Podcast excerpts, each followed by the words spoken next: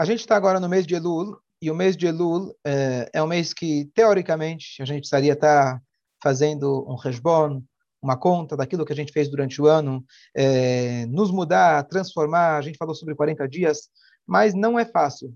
Não é fácil. Por quê? Porque o mês de Elul é um mês que não tem nenhum Yom Tov. Não é um mês ainda das festas.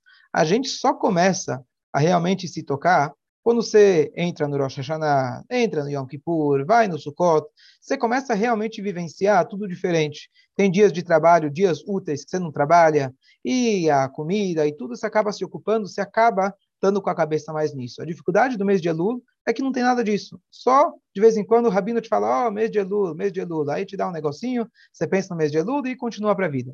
Então, na verdade, essa é a grandeza do mês de Elul. Porque o mês de Elul aquele famoso exemplo que o rei está no campo, o que, que significa que o rei está no campo? O rei, nesse mês, Hashem está extremamente acessível, mas ele não está de forma atrativa, ele não está de forma imponente. Hashem, nesse momento, não está se mostrando. Então, a nossa sabedoria nesse momento é prestar atenção de que, apesar que a gente está no dia a dia, justamente por isso, essa é a grandeza desse mês. Se eu conseguir tirar cada dia alguns instantes, rezar um pouco mais, dar um pouco mais de destacar. Obrigado. É, se focar um pouco mais no amor ao próximo, coisas pequenas, entre aspas, mas nesse mês a gente conseguir se focar, esse é o intuito maior desse mês. E é literalmente isso que garante para a gente o mês, o ano bom. Então não é somente a gente chegar no Rosh Hashanah, porque no Rosh Hashanah, digamos assim, é fácil. Você escuta o shofar, você vai na sinagoga, o cada um que vai rezar em casa, tudo é diferente. A grandeza do mês de Elul é justamente por a gente poder corrigir os nossos erros enquanto estamos dentro da rotina. Eu sempre falei que eu era muito bom educador. Enquanto não tinha filhos, eu sabia educar, educar todos os filhos dos outros. Enquanto não dava aula, eu sabia tudo que os professores tinham que fazer. Uma vez eu ouvi falar que achei muito válido, quando você tem um pai que reclama muito da escola, coloca ele na diretoria. Pronto. Aqui na sinagoga a mesma coisa. O cara reclama da sinagoga, coloca ele na diretoria. E aí você vai ver o que, que é bom. Tá certo? Então, o que, que acontece? É fácil, é fácil a gente mudar quando chega em Rosh Hashanah. Mas quando a gente está no dia a dia, quando a gente está na rotina, não é fácil a gente conseguir é, se transformar. Ok, então, sobre esse conceito de Elul, eu acho que vale a pena, pelo menos uma vez por semana, agora nesse mês, a gente dedicar um shiur para falar sobre esse mês, a gente parar, meditar, olhar nos detalhes, ver o que, que a gente pode melhorar. Então, o mês de Elul, ele tem vários acrônimos, vocês já devem ter ouvido falar, mas um deles, ele estava na paraxá da semana passada, que é Inaleyadó Besamtilach, tradução literal, Inaleyadó, aconteceu para ele, e eu colocarei para você. Logo vou explicar o que significa isso. O mês de Elul, ele tem várias, eh, a palavra Aleph, Lamed, Vav, Lamed, ele tem várias iniciais. E essas iniciais, dizem nossos sábios, elas aludem ao que a gente deve fazer no, eh, nesse mês. Uma coisa curiosa, não sei se vocês sabem, os meses em hebraico, eles não são no hebraico. Os nomes dos meses, eles vieram da Babilônia. Na Torá, os meses, eles aparecem como o primeiro mês, o segundo mês, terceiro, quinto, sétimo mês, e assim por diante. Não existem esses nomes na Torá. Esses nomes eles vieram quando o povo estava na Babilônia. Depois da destruição do primeiro templo, o povo foi exilado para a Babilônia, o centro judaico estava lá, e eles adquiriram esses nomes da Babilônia. Só que, posteriormente, se viu que, por profecia, todos esses nomes, eles, na verdade, condiziam, tinham tudo a ver, e por isso, inclusive, a gente pega um mês que o nome Elul não seria em hebraico, ele tem as iniciais de psukim, de versículos e assim por diante. Todos os meses eles têm os seus, as suas dicas, mas na origem eles vieram realmente do é, da, da Babilônia e os nomes eram é, da língua babilônica. Então vamos lá. O, esse acrônimo que eu falei agora, ele se trata daquilo que se chamava a cidade de refúgio. E o tema de hoje, que eu queria explicar um pouco, até me aprofundar um pouco mais daquilo que a gente começou no Shabat, da, do, do, de como a gente deve fazer chuvá mesmo sobre coisas que a gente fez sem querer. Quando uma pessoa ela é consciente daquilo que ela fez, quando uma pessoa ela foi, deixou a raiva controlar, mas ela sabe que ela cometeu um erro, isso é muito bom, porque ela está consciente, ela sabe os erros que ela cometeu. O problema é quando a pessoa chega e fala, foi sem querer. E a gente tende a pensar de que quando foi é, doloso, não, quando foi, desculpa, culposo, culpou, culposo é sem culpa, sempre, sempre me confundo, mas culposo sem culpa, não tem problema, foi sem querer. Eu te ofendi, mas foi sem querer, eu não tive intenção. Na Torá, o conceito sem querer, ele é muito profundo. E ele tem um efeito muito, muito forte. Só que, já que foi sem querer, eu não posso te culpar. Justo nessa paraxá nós temos a situação de uma moça que ela foi violada no meio da floresta, ela gritou, ela pediu ajuda, ninguém ajudou. Diz a Torá, você não tem culpa nenhuma. Você foi forçada, você foi coagida a uma situação que você não quis. Você até tentou se livrar. Uma pessoa que fez sem querer, não é coagida, mas ela, de certa forma, não tem tanta culpa. Eu entendo. Mas a Torá enxerga isso com uma seriedade muito grande. Eu vou explicar isso. Esse é o tema do nosso shur. Então, para explicar isso, uma coisa muito interessante. Quando alguém faz algo de propósito, ele está consciente. Quando alguém faz sem querer, ele não está consciente. E para fazer chuvar, de certa forma, é mais difícil. Por exemplo, chega, tem um tipo de pessoa que ele está bravo. E ele vai lá, empurra você. Está bravo com você, ele te empurra para o chão. Ok. Ele fez uma coisa errada, seríssimo. Tem uma outra pessoa que ele entra nos lugares e, sem perceber, ele vai empurrando as pessoas. Ele passa pelos lugares e não está nem aí. Exemplo número dois, no trânsito. Tem aquele cara que fala: estou com pressa hoje, não estou nem aí para ninguém, eu vou ultrapassar quem for. Tem outro cara que ele nem percebe. Ele corta um, corta o outro, estaciona em lugar proibido, tira a vaga do idoso, ele nem percebe, nem se dá conta. Qual dos dois é pior? Então, se a gente for pensar, se aquela pessoa, aquela pessoa que fez de propósito, pelo menos ela estava consciente. Eu sei que eu estou pecando. O dia que ela se tocar da gravidade, daquilo que ela fez, ela vai se arrepender. Ela sabe que ela fez errado. Já a pessoa que nem percebe, de certa forma, só fazer com chuva como?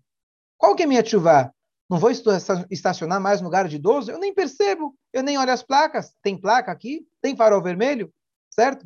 A gente pode aplicar isso nas relações também. Tem gente que é mal educada, nem percebe que é mal educada. Tem gente que abusa e nem percebe que abusa. Tem gente que maltrata e nem percebe. O que, que é pior? Qual dos dois é mais difícil? Uma pessoa que perdeu o controle por um instante e ele vai lá e agride o outro, ou uma pessoa que nem percebe que ele está pisando em cima dos outros? Então, eu acho que a resposta é muito clara. E a Torá, então, justamente dá a diretriz para a gente que nós, quando vamos fazer chuvá, nós também devemos fazer chuvá para aquilo que a gente chama de inconsciente, sem perceber e assim por diante. Por quê? Justamente essa chuvá merece muito mais atenção. A transformação que eu preciso para deixar de fazer essas coisas que são, entre aspas, inconsciente, é muito mais trabalhosa. Eu agora preciso começar a prestar atenção não em um farol, não no dia que eu estou nervoso, eu preciso começar a prestar atenção em todos os faróis, em todas as placas, em todos os meus relacionamentos, eu vou começar a ficar mais atento do jeito que eu trato as pessoas. Isso é muito mais difícil. E a Torá, por isso, então, fala para nós que a pessoa que fez algo sem querer, antigamente, também precisava de uma expiação, de um korban, de um sacrifício. Quando o Mashiach chegar, todos nós vamos trazer sacrifícios, principalmente por aquelas coisas que nós fizemos sem intenção, quando Mashiach chegar, vamos precisar trazer aquele corban que se chama Hatat, que é o corban do pecado. Tem outros tipos, Karban e assim por diante, que a gente, ao longo do Galut, com certeza, a maioria de nós acabou transgredindo. Quando Mashiach chegar, nós precisaremos, precisaremos desse perdão. Esse é o conceito da Torá de sem querer. Só para complementar essa ideia, antes de abrir para perguntas, um animal, ele não pula no fogo sem querer. Um animal não ingere veneno sem querer, a não ser que alguém planejou isso para ele. Um ser humano, um Yehudi, que ele está em contato constante com a sua alma, ele não pecaria sequer sem intenção. Se você tivesse ligado à sua essência, a sua essência, ela não erraria se você tivesse realmente atento a ela. Então, por exemplo, um exemplo do Shabat que o Talmud traz para a gente. Alguém esqueceu que isso é proibido fazer no Shabat. Eu acho que você precisa ajudar mais. Você precisa estar mais atento. Você esqueceu que hoje era Shabat. Poxa, talvez então o Shabat não é um dia importante o suficiente para você. E assim por diante. Então, a pessoa que faz sem querer precisa de uma expiação. Uma vez que ele não fez com vontade de ir contra a, a, a, o desejo divino, então ele não precisa ser castigado mas ele precisa sim de uma, re, uma é, introspecção, fazer um pensamento, fazer uma fazer uma, uma, uma, uma, uma um resbon, um cálculo de tudo que ele anda fazendo, para que ele possa obter o seu perdão. E o seu perdão, nesse caso, é literalmente chuvá. Chuvá significa voltar, voltar para a sua essência, voltar para a sua alma e entrar no trilho. Então, voltando aqui ao caso da Arei Miklat. Vamos agora fugir um pouco do nosso assunto, pegar um cenário que não existe atualmente e é, olhar o que, a Torá está descrevendo para a gente dessa lei da, da cidade de refúgio. Aí a gente vai aplicar para é, nosso crescimento, especialmente no mês de Elul. Então a Torá fala para a gente que se uma pessoa ela comete um crime e ela mata outra pessoa sem intenção, um crime culposo, ela deveria fugir para cidades de refúgio. Como funcionava isso? A pessoa, os familiares da, do, do, do, do, assassinado, eles tinham o direito pela Torá de vingar o sangue de seu parente e eles poderiam, sem problema nenhum, matar o assassino. Enquanto isso, o assassino ele deveria fugir, correr para seis cidades de refúgio que a Torá designa quais são elas, e ele, se ele chegasse a tempo nessa cidade de refúgio, lá ele estaria protegido. Se o parente entrasse lá para matá-lo, o parente seria considerado culpado 100% por aquele assassinato. Então, e a pessoa fica lá até a morte do Cohen Gadol. E é uma coisa muito estranha, diferente. Que, que história é essa? Número um, se uma pessoa sem querer mata, ele se dá permissão para os parentes matarem ele? Ah, então se você dá permissão, e por que, que acontece de repente se ele fica numa outra cidade? Aí sim, não, tudo bem. Então, então agora você já não pode mais matar ele e que qual, qual que é o sentido dessa, dessa mitzvah? Se a pessoa é culpada, dá para ele o seu castigo. Se ele não é culpada, se ele não é se a pessoa não é culpada, então não dê castigo. Fica aqui um negócio no, no mais ou menos. Se o cara pegou ele, tudo bem. Se o cara não pegou ele, então como funciona essa mitzvah? Então nossos sábios explicam para a gente primeiro. Vamos entender o cenário que isso aconteceu. Uma pessoa, por exemplo, que matou o outro sem culpa nenhuma, ele não tem ele não tem, ele não tem que pagar expiação nenhuma, nem emprestar de refúgio. Por exemplo, no cenário do Talmud, alguém está subindo uma escada, e enquanto ele está subindo, caiu um degrau, ou ele mesmo caiu em cima de outra pessoa e matou aquela pessoa, ele tem zero culpa.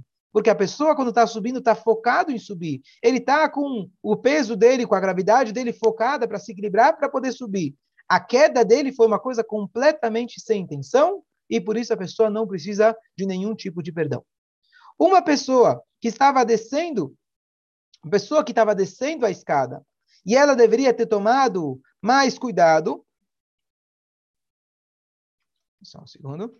Uma pessoa que estava descendo a escada, e ela deveria ter tomado mais cuidado, e ela não tomou, mas não foi que ela caiu de propósito. Essa é a situação que ela deveria fugir para a cidade de refúgio. Já uma pessoa que ela é totalmente descuidada, a pessoa ela vai lá e destrói, por exemplo, um prédio é, sem colocar nenhum tipo de proteção embaixo, nenhum alerta e cai em cima de alguém, uma, a, a, você destrói uma parede e cai uma pedra na cabeça de alguém, nesse caso, você não vai para a cidade de refúgio. Você deveria ter pena de morte direto. Só que, como não foi intencional, você não tem a pena de morte, mas você vai ter que a vida inteira ficar fugindo dos familiares porque você praticamente cometeu um assassinato, assassinato é, doloso. Então, o que, que, eu quero dizer com isso? Que a situação que a Torá fala que você precisa é, é, ter uma expiação é quando não foi nem quase de propósito e nem quase e nem sem intenção alguma, sem, nenhum, sem nenhuma forma de você é, ter, é, ter prevenido. Vou dar um exemplo. Se alguém está no meio da estrada, literalmente na estrada, e de repente, do nada, aparece alguém que atravessou. E o cara foi atropelado. Não é culpa tua. Você tem zero culpa. Você está no meio da estrada, não tem farol, não tem faixa, não tem nenhum motivo para o cara atravessar lá. Você matou o cara? Matou, foi teu carro, mas não foi você. Então você tem zero culpa nessa situação.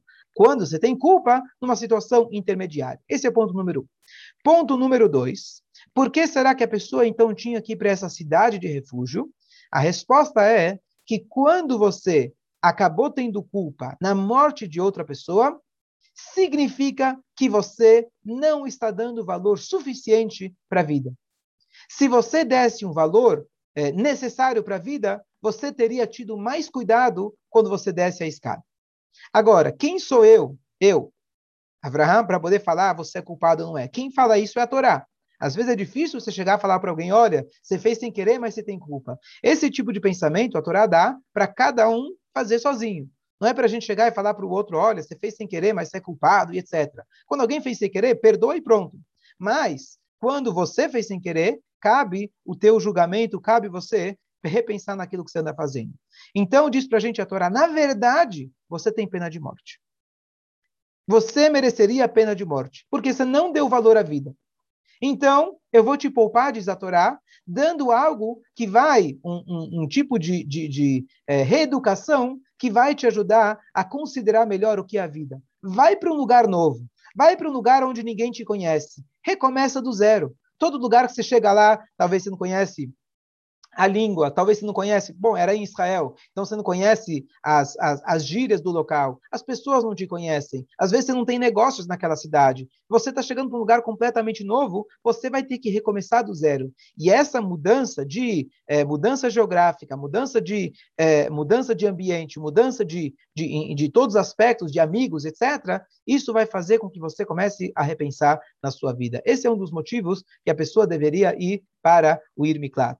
Outro motivo que ele ia para lá era literalmente uma segurança para ele, para que ninguém pegasse ele, para que nenhum parente, nenhum parente é, pegasse ele. Então, essa é a ideia do Irmiklat, que assim traz para a gente o, o, o o, o, o, o Sefer Achinuch, ele traz para a gente esses motivos. Essa é a ideia do Irmiklat. Antes de abrir para perguntas, e aqui a gente vai agora aplicar isso para o nosso dia a dia. Nós também, ao longo do ano, cometemos vários erros de propósito ou sem querer. Aqueles que são de propósito, a gente já tem, é, fizemos vários, outros, vários outros shurim a respeito. Tem que pedir desculpa, tem que pedir perdão, tem que pagar o prejuízo e assim por diante.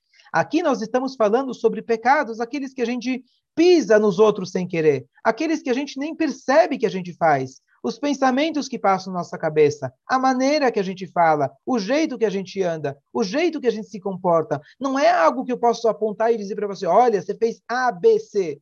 É o geral, é o espírito da coisa.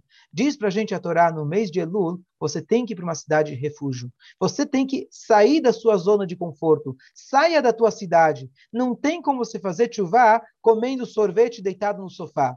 Assim não se faz chuvá. Chuvá significa acorda um pouco mais cedo.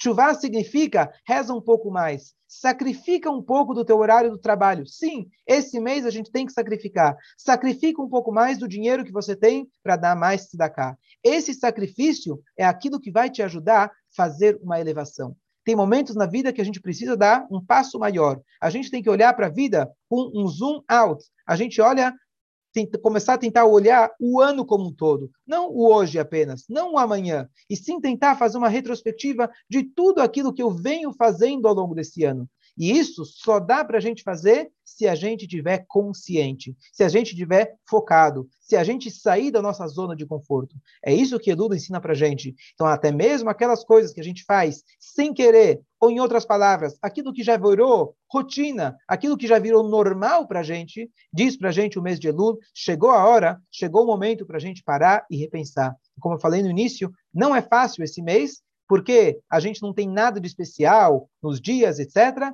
Mas justamente esses dias é os dias que a Shem está pronto para receber cada um de nós com um sorriso, com um abraço, e cada coisinha que a gente melhora nesse mês realmente tem um impacto muito grande e vai impactar também no jeito que vai ser, se Deus quiser, o ano seguinte. Vou abrir agora para as perguntas, eu tenho bastante mão levantada.